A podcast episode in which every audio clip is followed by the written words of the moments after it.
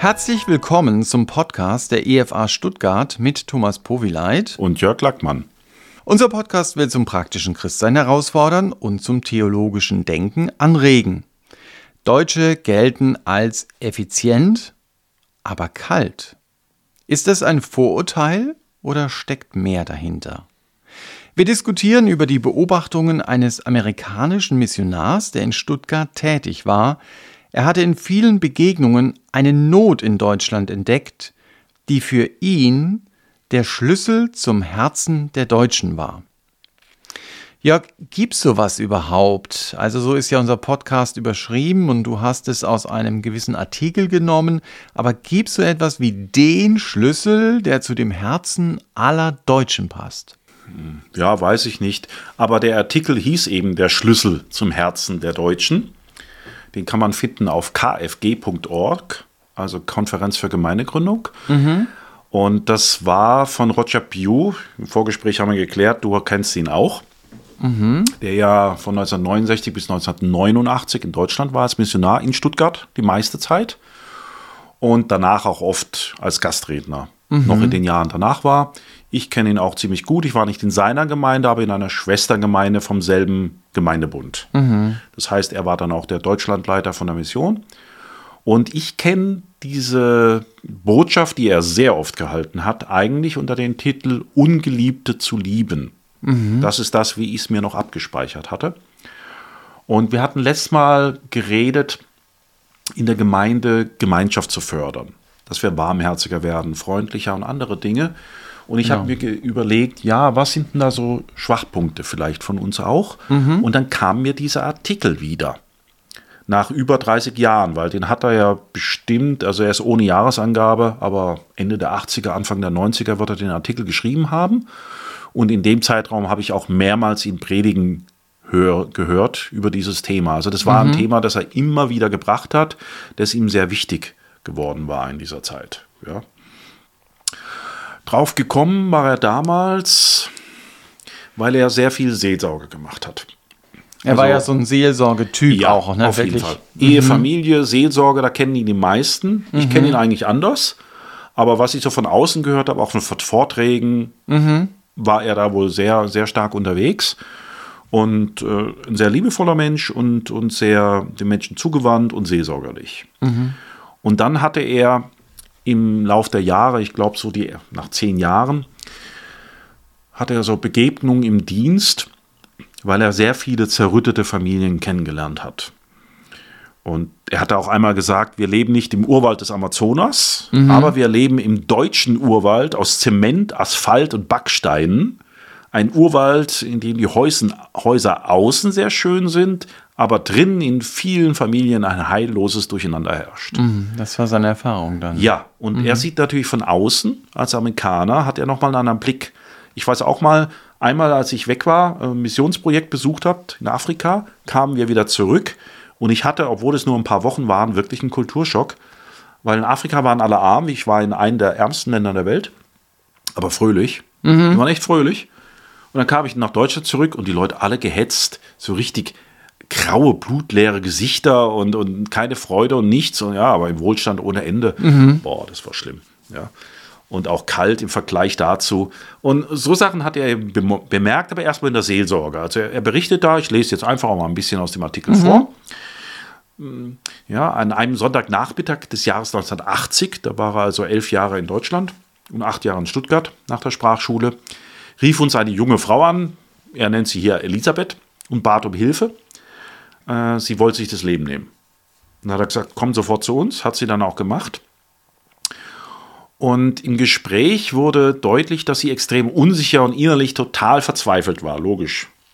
Mhm. Deswegen ja Selbstmordabsichten. Und er weiß nicht warum, aber er hat sie gefragt, ob ihr Vater ihr je gesagt hätte, dass er sie lieb habe. Mhm. Und sie hat dann geantwortet mit so einem zynischen Unterton, nein, natürlich nicht hat er weiter gefragt, ob ihr Vater ihrer Mutter in ihrem Beisein, Beisein jemals Zuneigung gezeigt hat. Hat er gesagt, dass er sie liebt, hat er ihre Hand gehalten, sie umarmt oder einen Kuss gegeben? Und wieder war die Antwort nein. Und das hat ihn veranlasst, wie gesagt, sehr viele Seelsorgegespräche hat er gehabt, seitdem immer wieder diese Frage zu stellen. Mhm. Immer dieselbe Frage. Und er hat dann immer wieder dieselben Geschichten gehört. Zum Beispiel eine Frau auf einer Bibelschule, er war ja oft in Bibelschulen auch unterwegs, das war in der deutschsprachigen Schweiz dann, hat auch um ein Gespräch gebeten, hat er dieselben Fragen gestellt. Hat dich dein Vater einmal, einmal umarmt oder hat er durch eine sanfte Berührung seine Liebe dir gegenüber gezeigt? Und sie hat dann in der Erinnerung gekramt, hat gesagt, ja, ihre Mutter hat ihr mal erzählt, dass ihr Vater sie als kleines Kind gehalten habe. Mhm. Ja, und da gab es wohl noch eine andere Gelegenheit, da war sie bei den Großeltern in einer anderen Stadt, hat die besucht, dann fuhr sie mit dem Zug wieder zurück und da hat er sie auf dem Bahnhof abgeholt und dann ihr die Arme entgegengestreckt und sie aus dem Zugabteil auf den Bahnsteig gehoben. Und das war, soweit sie sich erinnern konnte, das einzige Mal, dass ihr Vater sie berührt hatte. Und sie sagte, das war ein sehr schönes Erlebnis. Mhm, gewesen. Das ist ja wirklich krass. Also, wenn du das so erzählst, ich meine, das ist seine Beobachtung, die er gemacht hat, dann fällt mir auch die Taufe des Herrn Jesus ein, wo Gott ja sagt, dies ist mein geliebter Sohn, an dem ich wohlgefallen habe. Also Gott sagt zu seinem Sohn, ich hab dich lieb. Und das fällt Vätern manchmal so schwer, zum Sohn oder zur Tochter zu sagen, warum immer auch, das war ja jetzt seine Entdeckung, die mhm. er gemacht hat. Mhm. Ähm, meinst du, das ist ein generelles Thema oder vor allen Dingen da, wo er unterwegs war, dass er das zufällig gesehen hat und vielleicht auch ein bisschen überinterpretiert? Ja, das ist das, was wir diskutieren können. Ja, also ich habe mich daran erinnert, ich denke schon, dass das ein Thema, Thema speziell auch für Deutsche ist. Mhm. Und äh, da gehen wir vielleicht ein bisschen weiter, was er noch erlebt hat, weil was ich mich erinnert habe, das kommt dann in zwei Beispielen. Ja? Okay. Das ist noch nicht das, aber das ist, was mir hängen geblieben ist, wo ich dachte, oh, das scheint wirklich ein Problem zu sein, das nicht nur individuell ist, sondern die Deutschen, soweit man das sagen kann, aber die Deutschen mehr betrifft. Mhm. Würde ich so sehen. Also er hat angefangen, diese Fragen in der Seelsorge zu, zu stellen. Mhm. 1980 war dieser eine Fall, jetzt sind wir bei 1985, fünf Jahre mhm. später. Da hat er einen Unterricht gehabt im Schwarzwald und hat zum Thema Evangelisation gesprochen. Und warum, er weiß es auch nicht mehr. Das war nur so eine Nebenbemerkung. Das war gar nicht geplant. Aber er hat dann gesagt, ich habe es noch nie öffentlich gesagt, aber darf ich es wagen, einige Beobachtungen über deutsche Familien weiterzugeben? Mhm. Ich durfte als Gastarbeiter über 16 Jahre lang in eurem Land dienen. Ich habe mit Hunderten von Menschen gesprochen, in den Berichten tausender Stunden, von denen ich um Rat gefragt wurde, hörte ich über ihre Familiensituation eine tragische Eintönigkeit heraus. Also immer wieder das Gleiche dann. Die meisten mhm. Menschen haben weder die Worte Ich liebe dich von ihren Vätern gehört, noch haben sie irgendeine Art von Zuneigung, sei es durch Umarmung oder Küsse von ihren Vätern erfahren. Ich glaube, das ist ein nationales Problem, das große Auswirkungen auf unsere Diskussion über Evangelisation haben wird, meinte er. Mhm. Ja, Konferenz, Pastoren, Mitarbeiter. Wenn wir unseren Vätern und unseren Kindern nicht unsere echte Liebe zeigen können, wie können dann wir dann als Pastoren Gottes Liebe unseren Gemeinden und den verlorenen Menschen weitergeben? War seine Schlussfolgerung. Mhm. Mhm. Und das Interessante war dann die Reaktion darauf. Es war ja nicht geplant, aber dann begann es, dass wirklich die nächsten zwei Stunden, die haben wahrscheinlich die Planung über den Haufen geworfen, die ganzen Männer, die da anwesend waren, einer nach dem anderen unter viel Tränen seine schmerzvollen Erinnerungen an die Kind- und Jugendzeit erzählt hat. Mhm. Ein Poster hat zum Beispiel gesagt, er habe überhaupt keine Gefühle. Er kann sich nicht erinnern, irgendwann mal geweint zu haben. Mhm. Und er, sehr seelsorglich, war da so überwältigt von diesem Schmerz, den er da gehört hat. Also er hat es nicht nur in der Seelsorge erlebt, sondern hier waren hauptamtliche Mitarbeiter, die ihm das genauso bestätigt haben, haben gesagt, ist genauso mein Problem. Mhm. Und er fragt mhm. natürlich, es ging ja um Evangelisation, wie können wir die Deutschen erreichen? Das war so ein Schlüsselerlebnis, als er das erste Mal ähm, da war, da hat einer gesagt, ich suche nach dem Schlüssel der Deutschen, ein amerikanischer mhm. Missionar. Mhm. Und so langsam meint er drauf zu kommen, was dieser Schlüssel sein konnte. Deswegen wird dieser Artikel auch hier so genannt. Mhm, also mhm. die Kreise haben sich geweitet. Ja, das ist ja. Ich finde schon sehr bewegend. Also ich weiß, ich habe ihm im Rahmen eines Gastbibelschulunterrichtes zugehört. Da war ich noch gar nicht auf der Bibelschule, sondern Gastschüler. Und er mhm. hat auch über diese Thematik gesprochen, wenn ich mich richtig erinnere. Und das fordert dich ja heraus, auch mhm. deine eigene Geschichte zu reflektieren. Bei meinem Vater war es so, dass er durchaus sehr emotional sein konnte. Gut, wir kommen aus dem Osten, da, wenn es um religiöse Dinge geht oder glaubenstechnische Sachen, dann ist es oft so, dass man dann emotional ist. Äh, aber er hat mir auch fast nie gesagt, ich hab dich lieb. Mhm. Das habe ich einmal, nee, eigentlich keinmal gehört. Also einmal sage ich nachher vielleicht nochmal in einer passiven Formulierung. Ähm, und das ist mir dann wirklich auch aufgefallen an den Beiträgen vom Roger Pugh.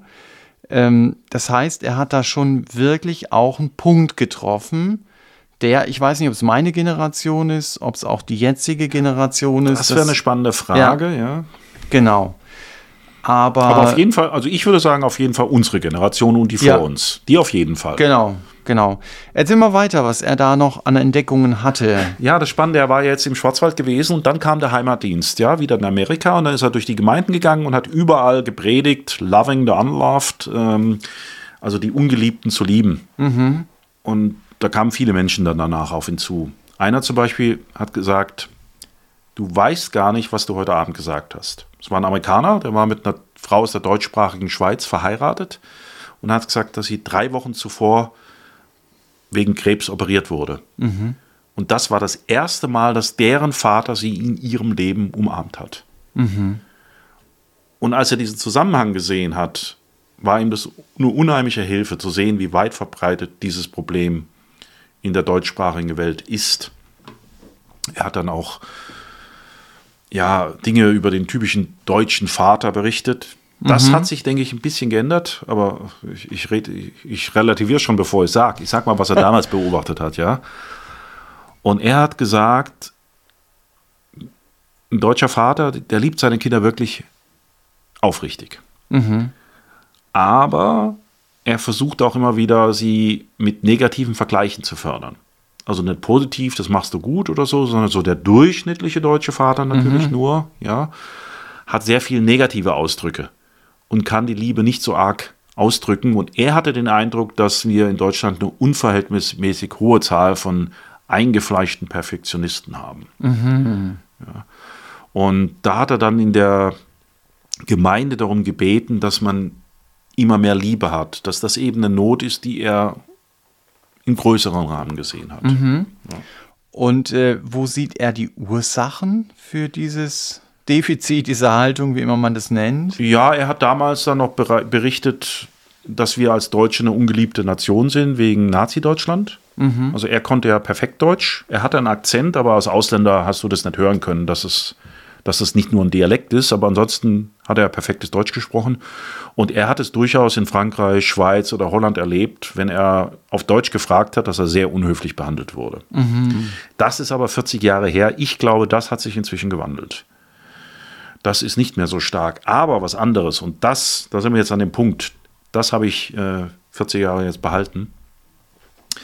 Er hat auch mit Menschen gesprochen in diesem Heimatdienst. Und da kam ein Mann zum Beispiel auf ihn zu, der hieß Schwarzwalder. Okay. Schwarzwalder. Ja? Okay. Also klar, wo er ja, deutschstämmig. Ja. ja. Vierte Generation in Amerika, konnte selber kein Deutsch und hat ihm erzählt in seiner Botschaft, hätte er seinen Vater so realistisch beschrieben, als ob er ihn zehn Jahre lang gekannt hätte. Mhm. Und das nach vier Jahrzehnten, äh, nicht nach vier Jahrzehnten, nach vier Generationen. Mhm. Und er war in Ungarn und hat von einer Deutschstämmigen, die in Ungarn als Minderheit aufgewachsen ist, dieselbe Geschichte gehört. Dass sie sagte, das erste Mal, dass ich wirklich Freundlichkeit und Warmherzigkeit erfahren habe, war unter Ungarn, nicht unter Deutschen. Mhm. Aus Rumänien habe ich dasselbe gehört. Also Deutschstämmige, die seit Generationen da waren, haben ihm überall rückgemeldet, wir haben dasselbe Problem. Wir haben da eine Kälte, wir haben eine, eine, eine ja, fehlende Fähigkeit, die Liebe auch wirklich auszudrücken, mhm. warmherzig. Mhm. Und aus dem Ausland Minderheiten, die seit Generationen da wuchs, äh, aufwuchsen, auch dasselbe. Mhm. Und das hat sich damals bei mir festgesetzt. Und ich denke, dass er da schon einen Punkt getroffen hat. Ja, man kann diskutieren, was sich da heute aufgebrochen wurde. Ja, kann sein. Ja. Eine Geschichte muss ich noch erzählen, aber da habe ich heulen müssen. Ja. Da kam in Stuttgart dann ein Mann, hat einen Termin gehabt, kam zu ihm und hat gesagt, ich habe diese Worte, ich habe dich lieb, von seinem Vater nie gehört und mhm. er hat mhm. auch nie Zuneigung von ihm gezeigt bekommen. Mhm. Und das einzige Mal, wo er sich erinnern kann, dass sein Vater seine Mutter berührt hat, mhm. war, als seine Mutter im Sarg lag und er seine Hand auf seine Mutter gelegt hat. Mhm. Ja, da muss ich heulen. Ja. Und dann kam noch ein anderer Mann auf ihn zu und hat gesagt, du, ich, ich bin halt so aufgewachsen, so preußisch, militärisch. Mhm. Männer zeigen keine Gefühle, Männer weinen nicht, Männer sind hart wie Kruppstahl, war logischerweise ein bisschen älterer Mann. Mhm. Ich glaube, das relativiert sich heute ein bisschen. Aber ich kam ja daher, wir wollen warmherziger werden als mhm. Gemeinde, mehr Gemeinschaft. Also wenn man uns mal in der Welt vergleicht, wenn du eine Party feiern willst, holst du vielleicht nicht die Deutschen unbedingt. das ja? stimmt, ja. Also die Deutschen hörst, äh, holst du, wenn du eine Brücke baust und mhm. willst, dass sie sicher ist. Mhm. Dann wird ein deutscher Ingenieur geholt. Mhm. Ja? Aber wenn du warmherzig bist oder andere Dinge, mhm. ah, da gehe ich nach Lateinamerika oder in die mediterrane Welt, aber nicht unbedingt nach mhm. Deutschland. Mhm. Also da ist, glaube ich, schon irgendwo was dran. Stimmt. Und das hat also ihm war das wirklich sehr wichtig gewesen, aufgrund dieser tausenden Stunden in Seelsorgegesprächen, mhm. wo er halt in die Not reingeguckt hat. Ja. Mhm. In, wie gesagt, wir hatten es ja mit Selbstmord, mit Depressionen, mit anderen Dingen. Und er hat es dann auf der ganzen Welt festgestellt. Das ist jetzt so die Analyse mal, die er damals Aber er hat es hat. eben festgestellt bei Deutschstämmigen. Also, ja, dass man eben, quasi das war so ja das dieses, Spannende. Dieses Gen, in Anführungsstrichen, nimmt man dann mit. Ja. Äh, und so erzieht man dann seine Kinder, beziehungsweise ist eine gewisse Unfähigkeit auch Gefühle zu äußern, Liebe dem anderen deutlich zu machen oder so in der Richtung. Ja, ja, mhm. ja. ja und trotzdem, ähm, so wie ich den Roger Pugh kenne, ist er, wie du vorhin sagtest, ein sehr freundlicher Mann, wo du dann spürst, da geht Liebe von ihm aus. Ja, also so habe ich ihn kennengelernt. Äh, das war ja auch dann etwas, was er gerade bei dieser Thematik sehr stark betont hat, oder so diese Zentralität dieses Liebesgebotes? Also er ist natürlich nicht nur beim Negativen stehen geblieben, sondern hat sich gefragt, was ist denn jetzt der Schlüssel? Und der mhm. Schlüssel ist Liebe. Mhm. Ja, ganz einfach. Und er hat eben Matthäus 22 studiert, das Doppelgebot der Liebe, wo gesagt wird, dass wir Gott lieben sollen, unseren Nächsten lieben sollen. Und hat da eben gemerkt, wir sind eigentlich er hat so ausgedrückt, Knechte Gottes, die ein Beispiel geben sollen, ja, wie man Gott liebt, wie man Menschen liebt. Und unser Dienst jetzt, redet als Pastor oder als Gläubige, besteht darin, anderen Menschen zu helfen, dass sie Gott lieben und den Nächsten zu lieben. Mhm. Ja, was man natürlich nur in seiner Kraft machen kann. Und ihm wurde eben dieses Liebesgebot, weil da steht ja auch drin bei diesem Doppelgebot, du sollst Gott lieben von ganzem Herzen, mit deinem ganzen Denken, äh, ganz, deiner ganzen Kraft und deinen Nächsten wie dich selbst. Daran hängen alle Gesetze. Und das war für ihn sehr wichtig. Er hat gesagt, die Gesetze sind natürlich wichtig, aber das ist das Zentrale an dem Ganzen. Mhm. Das ist der Dreh- und Angelpunkt. Wenn du alles andere nicht hast, der hat auch einen Korintherbrief gebracht, 1. Korinther 13 steht ja drin, wenn du Märtyrer bist, wenn du großzügig bist, äh, wenn du die tollsten Gaben hast und keine Liebe, bringt alles nichts. Mhm. Da stehen sechs Sachen drin. Mhm. Es bringt alles nichts. Und er hat es dann zusammengebracht und hat gesagt, wenn das so eine große Not ist, die ich immer wieder auf der ganzen Welt merke unter Deutschstämmigen, und das das größte Gebot, mhm. dann muss man doch dieses größte Gebot vorleben, lehren und praktisch wirklich machen. Und da ist natürlich das große Problem, wie machst du das bei Leuten, die das nicht können? Mhm, richtig, das ist die spannende Frage. Ja, weil ähm, ja, wie gesagt, ich brauche doch keinem Maxi Mexikaner erklären, dass er mich zur Begrüßung umarmt und, und mich auch gleich gastfreundlich einlädt und mir was kocht und so weiter. Ja. ja? Der Deutsche dann, guten Tag, Herr. Ja, so. Genau. Oder auch die Schweizer, die wollen wir gleich mal mit reinnehmen, die Schweizer, ja, die zuhören. Äh, Österreicher weiß ich gar nicht so, ob das auch so ist, ja. Äh, von Schweizern habe ich es auch gehört. Okay. Und dann hat er das natürlich gelehrt und gelebt. Also er, klar, er lebt da erstmal, aber mhm. er hat es auch ganz klar gelehrt. Und dann sind Sachen passiert. Zum Beispiel in seiner Gemeinde eine Bibelschülerin, ich meine sogar sie zu kennen, weil so viele Bibelschüler hatte, hatte die Gemeinde nicht. Aber das soll egal sein, das ist nur für mich interessant. die hat dann mal gesagt, natürlich hat ihr Vater das ihr nie gezeigt, diese Liebe. Mhm. Aber sie hat es dann mal umgekehrt und hat einfach ihm herzliche Liebe mhm. gezeigt. Mhm. Ja? Mhm. Dass sie ihn mal umarmt hat und ihm gesagt hat, dass sie ihn liebt. Mhm. Ja? Und das hätte das Verhältnis total verändert, mhm. als sie dann mal die Initiative ergriffen hat. Mhm. Also da muss man sich natürlich überwinden, weil das ja nicht in einem drinsteckt. Richtig. Also ja. am Anfang kommt einem das natürlich total über, überzogen vor und, und verrückt und, und ja, ja, das geht nicht. Mhm. Und äh, es fühlt sich nicht richtig an. Ne? Ja, genau. ja. Und er hat es dann immer mehr versucht, diesen Schlüssel, den er, er hat es als den Schlüssel zu den Deutschen, den er dienen wollte, gesehen. Und da lese ich mal einen Abschnitt vor, was das praktisch bedeutete. Mhm. Ich wollte zuhören, ohne zu verurteilen, wenn jemand Sünde bekannte oder mit Sünde kämpfte, die ihn tief beschämte.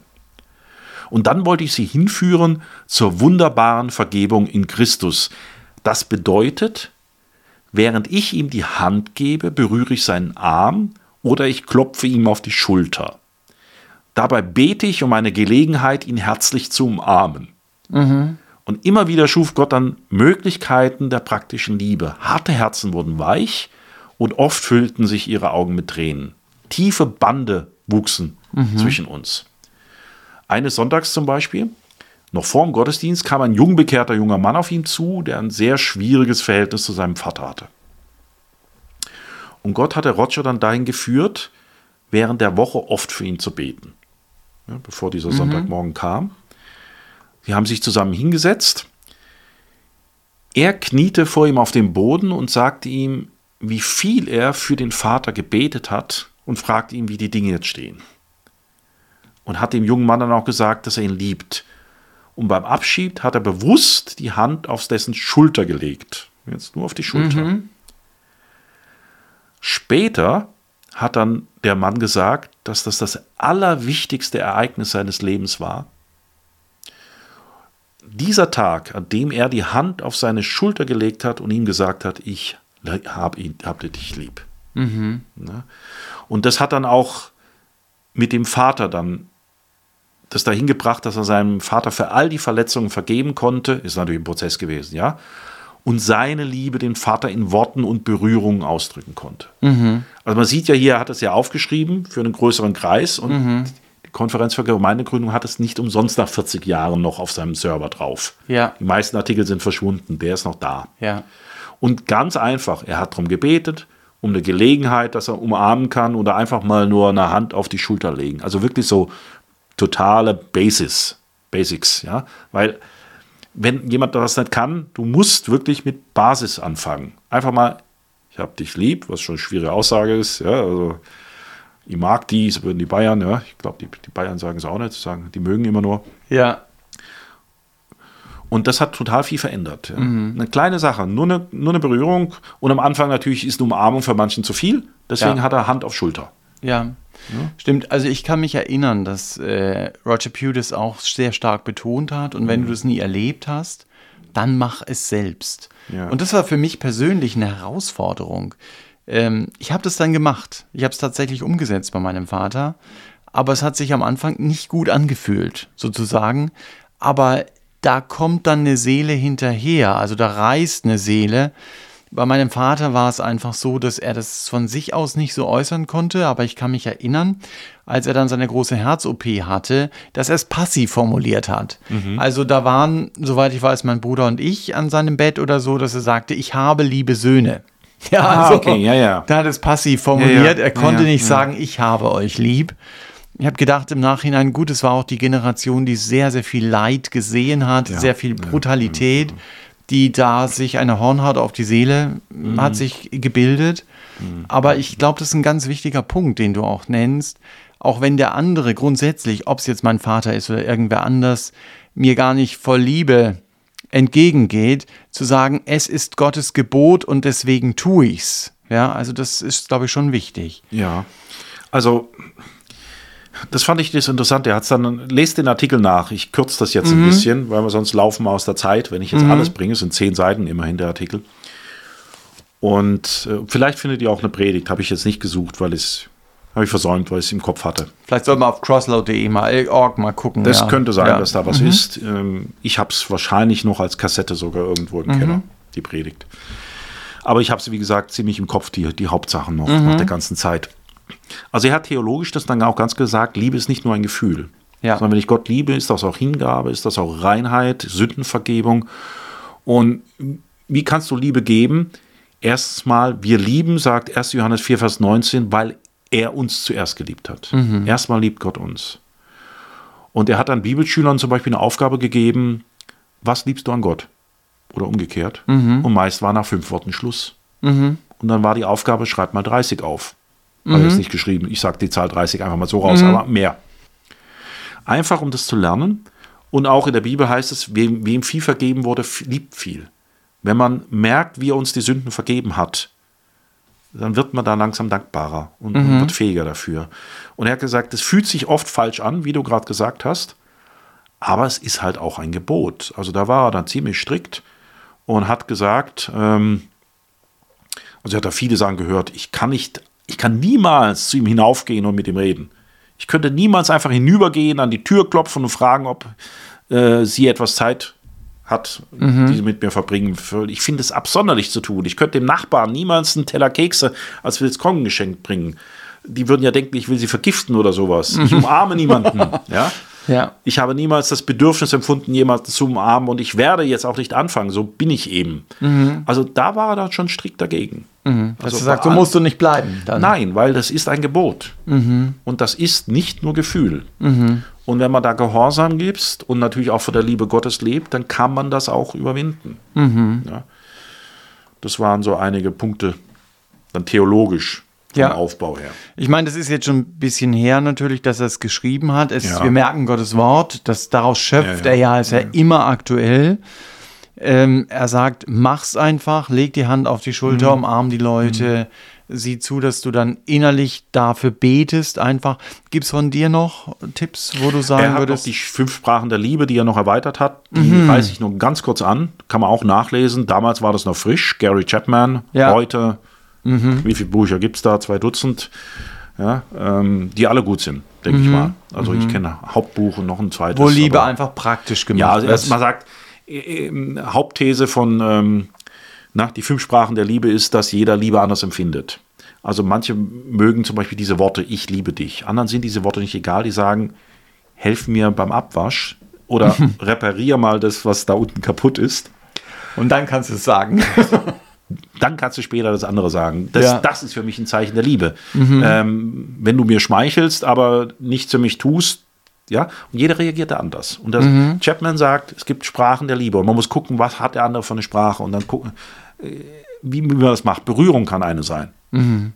Und wenn einer jetzt nicht so arg Berührung die Sprache ist, würde ich trotzdem machen, aber halt dezenter. Man muss ja nicht gleich hier voll umarmen und äh, links und rechts Küsschen und so. Ja. Ich habe ja letztes Mal vor dem Bruderkast vorgeschlagen bei der Verabschiedung. ja.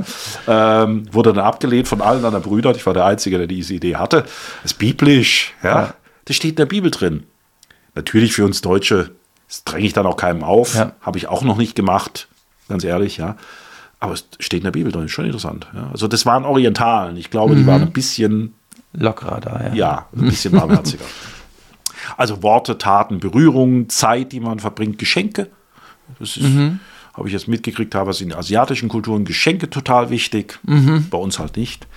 Und er hat noch zwei Sachen dazugebracht: Vergebung, Also Roger Pugh. ja, das hat er noch erweitert, und Zucht. Das fand ich total interessant.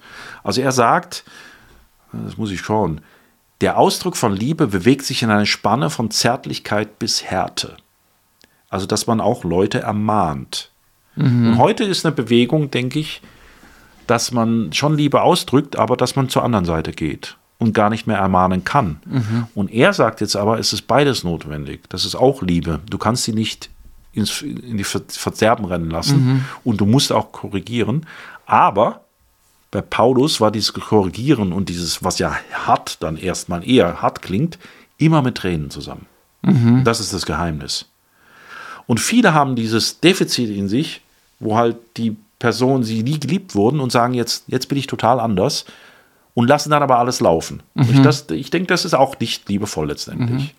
Sondern du musst manchmal auch sagen, hier gibt es eine Grenze, das ist falsch, aber halt mit einem liebenden Herz. Das war ihm damals auch schon ganz wichtig. Ich glaube, da mhm. hat er eine Entwicklung gesehen, die wir jetzt in den letzten Jahren sehr stark haben. Mhm. Wo mir das Pendel, glaube ich, dann zur anderen Seite ausgeschlagen ist. Ich denke, es ist heute besser, habe ich den Eindruck. Aber ich glaube, da steckt noch was in uns drin und deswegen wollte ich das eher mal so als Diskussionsbeitrag bringen, mhm. diesen Podcast, dass man mal überlegt, ist das heute noch so? Ist das, empfinde ich das auch so? Ist das in meinem Leben? Ja, weil es klar, wie wir bei den Leitern gesagt haben, wie willst du als Pastor Leute zur Liebe hinbringen, wenn du selber dieses Defizit in dir hast? Mhm. Oder als Hauskreisleiter, als Vater? Mhm. Ja. ja. Und da darf aber Gott Vergebung schenken da darf Gott auch Liebe schenken und äh, dass wir da frei werden dürfen und so die ersten kleinen Schritte machen mit seiner Hilfe. Und die sehr bewusst machen, ja. dann egal was ja. ich fühle, zu ja. sagen, Gott will es und deswegen möchte ich mich von ihm da gebrauchen lassen. Ja, so wie er es beschrieben hat. Ich glaube, dieses, diese, diese Spannung zwischen dann auch nicht sich selber ähm, vergewaltigen, sage ich jetzt mal, was, was nicht geht, aber trotzdem den Schritt gehen. Mhm. Weil das es nicht angenehm ist und dass es schwierig ist. Wenn etwas über Jahrhunderte ist und sehr stark in einem Volk verbreitet ist, mhm. dann ist das schwierig, das zu mhm. überwinden. Ja. Deswegen ist er, glaube ich, da auch sehr stark gewesen. Das ist auch ein Gebot. Weil es ein Stück weit zu unserer Kultur gehört. Ja, genau, dann. und wenig Vorbilder da sind. Aber dass man einfach einfache Schritte macht und er hat vieles erlebt, wo dann Sachen aufgebrochen sind, wo auch Vergebung kam, wo dann alles hochkam. Das mhm. haben wir ja ein mhm. paar Beispiele gehört. Mhm. Und das fand ich sehr ermutigend, habe gedacht, in dem Prozess, wo wir gerade als Gemeinde sind, das so als kleiner Beitrag zum Nachdenken. Ja, schön, Jörg. Das äh, war gut, einfach darüber wieder neu nachgedacht zu haben. Und äh, das ist vielleicht ein gutes Schlusswort auch von dir gewesen. Das war jetzt schon wieder der Podcast der Evangelischen Freikirche Evangelium für alle in Stuttgart. Ähm, Frage nochmal, wie war es bei dir? Hat dein Vater zu dir gesagt, ich hab dich lieb? Müsste ich nachdenken. Okay. Müsste ich nachdenken. Ja, aber wenn manche Hörer das nicht sagen können, dann möchte ich sie wirklich motivieren, obwohl das echt schwer fallen kann, doch mal damit anzufangen, es ihm zu sagen. Ja, mit dieser Herausforderung entlassen wir euch. Und ihr wisst ja, wenn ihr Fragen habt, über die wir sprechen sollen oder Anmerkungen zum Podcast, schreibt uns unter podcast.efa-stuttgart.de. Wir wünschen euch Gottes Segen und liebt den anderen. Daran sieht man, du gehörst zu Jesus.